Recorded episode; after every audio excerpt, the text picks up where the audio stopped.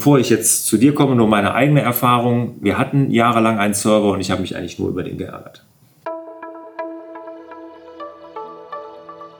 Endlich raus aus dem Hamsterrad.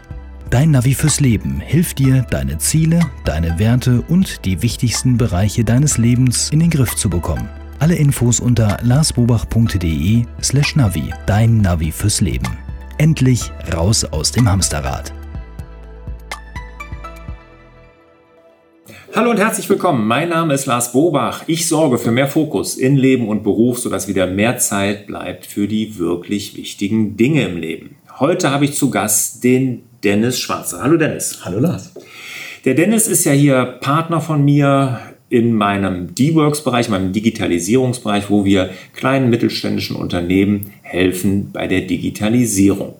Was wir da immer wieder hören, ist natürlich die Frage, brauche ich einen Server? Ist die Cloud sicher? Soll ich in die Cloud gehen? Brauche ich noch eigene Hardware an meinem Standort?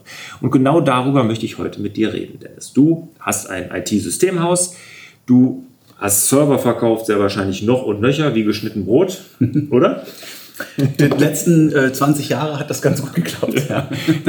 und natürlich auch ganz viel Serviceleistung drumherum. Das ist tatsächlich das Geschäft, ja. Ja, genau. Also Einrichtungen, Sicherheitsupdates, Virenschutzprogramme, was weiß ich, was man da alles dann installieren muss. Und ich kann, bevor ich jetzt zu dir komme, nur meine eigene Erfahrung sagen. Wir hatten jahrelang einen Server und ich habe mich eigentlich nur über den geärgert. Ja. Also er ist doch ein, also für Unternehmer ja. und Unternehmerinnen ist er doch wirklich ein eine Quelle ewigen Ärgernisses. Richtig. Also die Administration, die Pflege dazu und es muss halt funktionieren und wir als IT-Dienstleister, der ich ja bin, äh, werden ja nur dann gerufen, wenn, kaputt. Mhm. Also immer negativ behaftet und äh, vor allen Dingen halt immer falsch dimensioniert. Mhm. Also ich, man musste ja dann Server quasi auf Vorrat kaufen mhm. und dann musste man immer weit in die Zukunft gucken, weil ich mache ein Invest in einen Server, das möchte ich ja nächstes Jahr nicht nochmal neu machen. Mhm. Ich weiß aber ja gar nicht, wie mein Geschäft nächstes, übernächstes oder in drei Jahren ist. Oder wenn wir noch ein bisschen weiter zurückgucken, hat man noch fünf Jahre in die Zukunft geguckt. Ähm, da war das immer ein, ein riesen Einmal-Invest, von dem ich wusste, ich muss jetzt was auf Vorrat kaufen und in drei oder fünf Jahren muss ich das wieder machen. Also als ja. dann auf Kundenseite habe ich das schon verstanden, dass es natürlich immer ärgerlich war als betreuender IT-Dienstleister, ist aber halt auch klar, das ist das Werkzeug, mit dem du in der, mit, mit dem du halt deine Daten verwaltest, mit dem du deine Kunden bedienst. Und wenn das nicht funktioniert, ist das halt auch ein Herzstück, das darf halt auch nicht sein. Das dass das dann steht, also muss es auch gut betreut sein. Ja. Gut, hin wie her äh, ist, ist, halt das äh, Administrator-Paradoxon. Ja, wir, wir dürfen nicht in Erscheinung treten, aber es muss trotzdem immer funktionieren. Das andere Paradoxon ist ja, je schlechter ihr arbeitet, desto mehr Geld verdient ihr. Das ist dann, das ist dann äh, der, der Umkehrschluss. Wir profitieren dazu. immer vom Ausfall, äh, oder zumindest war das in der Vergangenheit so. Wir haben unser Geschäft umgestellt. Wir profitieren ja. nicht mehr vom Ausfall des Systems, sondern wir haben das gleiche Interesse wie der Kunde, nämlich ein funktionierendes System. Ich möchte ja. nicht dafür bezahlt werden, das zu reparieren, nein, das sondern was am Laufen zu halten. Ja, also Aber ich, ich verstehe das. Da, da kommt ja die, da kommt ja das Geschäft quasi her. Ist ja bei äh, weiß ich nicht, Klempner nicht anders. Die haben ja auch, wenn Heizung kaputt, dann freuen sie sich auch, können sie eine neue, neue aufbauen, neue, mhm. ja, können sie reparieren. Aber, ja, aber das Ding, das läuft ja in, in der Regel, aber beim, bei einem Server muss ich ja dann Updates aufspielen, Sicherheitsupdates, neue Virenschutzprogramm. Es braucht, es braucht routinierte Pflege, es muss ständig funktionieren. Mhm. Dein Auto fährst du auch in die Werkstatt für einen Ölwechsel oder für einen ja, Bremsencheck. Und ich habe ein E-Auto, ich, hab ein E-Auto, ich brauche nie neue Bremsen. Hervorragend, willkommen im Club. ja. Jetzt haben wir mal so in die Vergangenheit geguckt, so war das. Heutzutage geht das ja auch anders. Es gibt ja zum Beispiel hier in meiner Agentur, in meiner Akademie, haben wir ja keinen Server. Richtig, ihr habt alles cloudifiziert. Cloudifiziert, genau. Ja. genau.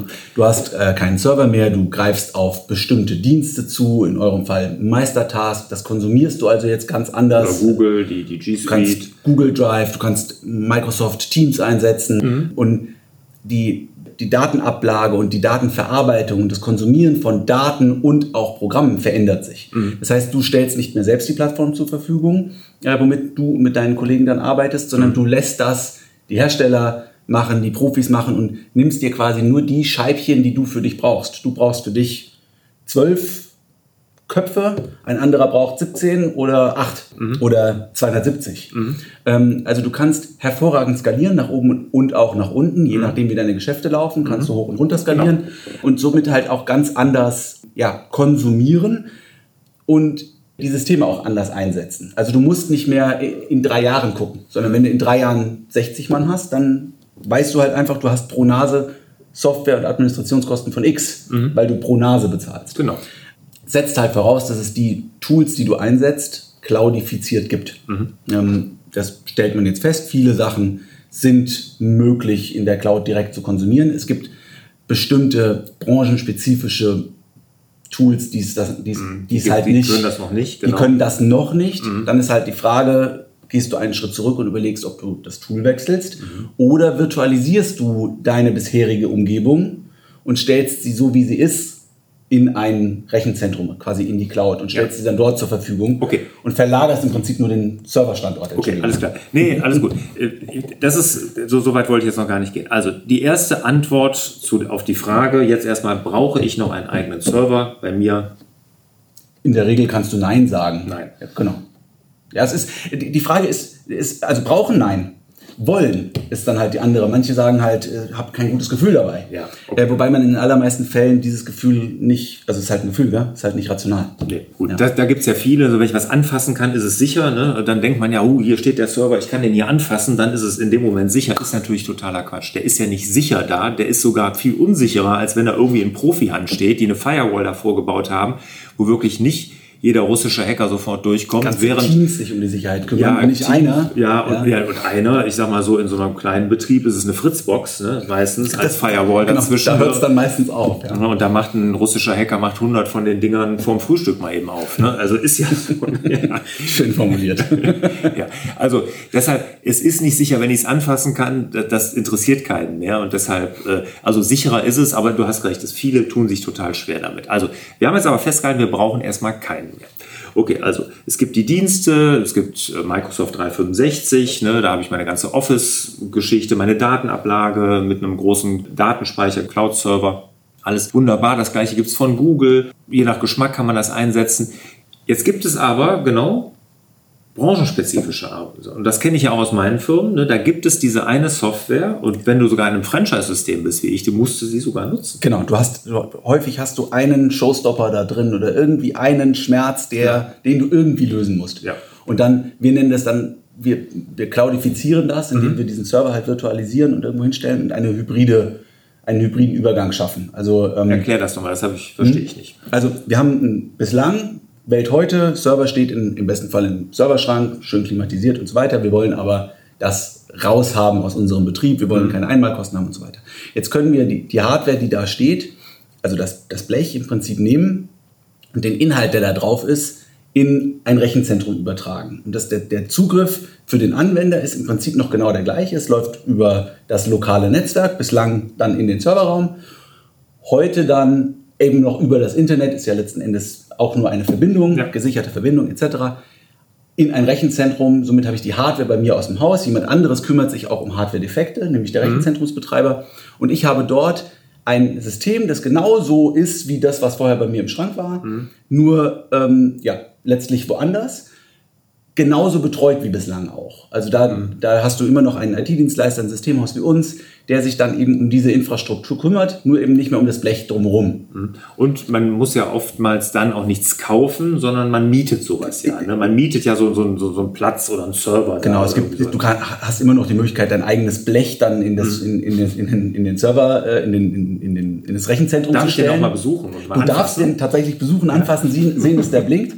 Frage ist halt, wie sinnvoll das ist. In den allermeisten ja. Fällen ähm, in Bereichen, in denen wir unterwegs sind, macht es keinen Sinn, sondern da macht es eben Sinn, sich seinen Teil, dann sind wir auch wieder bei dieser Skalierbarkeit, mhm. sich seinen Teil zu mieten mhm. und das, was man denn tatsächlich noch braucht, und das ist in der Regel ja dann ein viel kleinerer Teil als vorher, weil ich bislang alle Bereiche mit meiner eigenen Hardware abgedeckt habe mhm. und in Zukunft davon ja äh, Scheibchen dort, Scheibchen dort, Scheibchen dort kaufen kann. Und eben nur noch meine branchenspezifische Software, also nur noch ein Bruchteil dessen, was ich vorher lokal bei mhm. mir, wir sagen on-premise, also mhm. lokal mhm. äh, installiert hatte, nur noch den Teil miete ich dann in einem, in einem Rechenzentrum an mhm. und dann senkt, das senkt natürlich auch die, die Kosten, als wenn ich das komplette, äh, meine komplette Infrastruktur virtualisiert ja. darstellen will. Und, und dieses Rechenzentrum, das kümmert sich ja dann um Backups, um, oder ich kann das mitbuchen, sagen wir mal so. Genau. Ich, ich, äh, um Backups, um Updates und allen Pipapo, das kann ich ja direkt alles mitbuchen.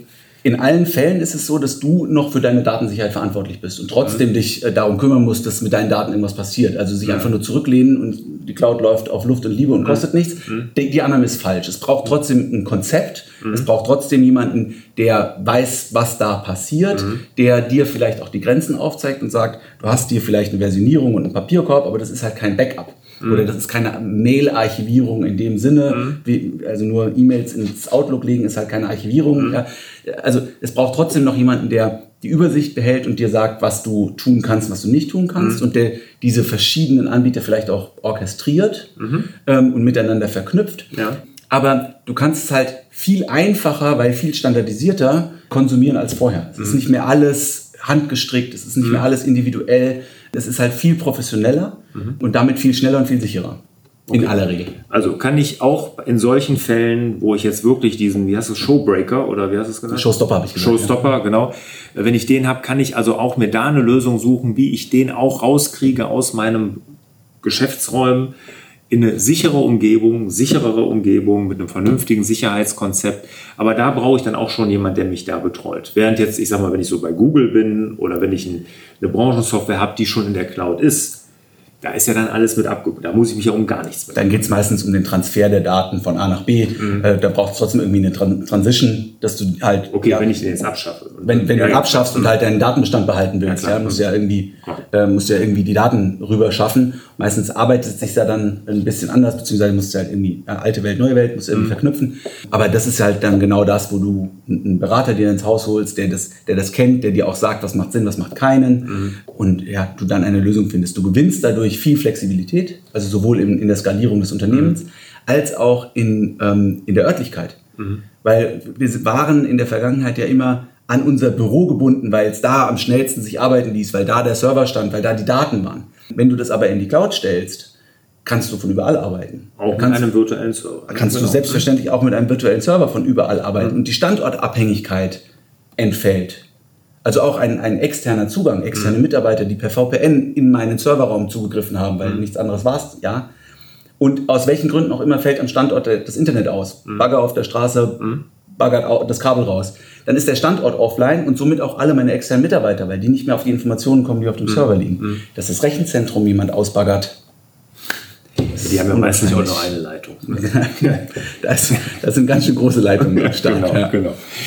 Sehr, sehr schön. Also, hast du uns einen guten Einblick gegeben. Also, ich halte fest, äh, oder ich, äh, ich fasse mal zusammen. Mein Gott, das war so viel, dass ich hier komplett in Stottern komme. Also, ich fasse mal zusammen. Also, wir brauchen im Prinzip erstmal keinen Server mehr bei uns. Ne? Wir können Cloud-Dienste nutzen. Und überall da, wo es Cloud-Dienste gibt, macht das auch Sinn. Die Daten sind da sicherer, als wenn sie auf dem Server bei mir liegen, den ich zwar anfassen kann, aber wo ich wirklich jeder einigermaßen geschulte Hacker schneller an die Daten kommt, als uns lieb ist. Und jeder von uns wird garantiert eine Geschichte kennen, wo genau das passiert ist. Ne? Ich kenne wirklich ein Hotel, ich kenne eine Druckerei, wo die gehackt wurden und wo damit Hunderttausenden von Bitcoin-Zahlungen und sowas dann sich freigekauft werden sollte. Also Katastrophe. Ne? Also das sollte man vermeiden. Das ist in wirklich in Rechenzentren, in Cloud-Diensten eher nicht der Fall. Mit Wenn entsprechenden ich, Berater und einem entsprechenden Sicherheitskonzept. Das, das, kommt, das kommt dazu. Das kommt gleich. Wenn ich jetzt aber habe einen Showstopper, mhm. Hm, dann kann ich hingehen und einen virtuellen Server oder einen, auch wirklich auch einen richtigen Server mir irgendwo mieten in einem, in einem Cloud-Dienst, in einem Rechenzentrum, der dann von professionellen Dienstleistern konzipiert, eingerichtet wird und dann auch gewartet wird. Aber ich brauche es nicht mehr bei mir im Unternehmen. Die Hardware kann man loswerden. Super.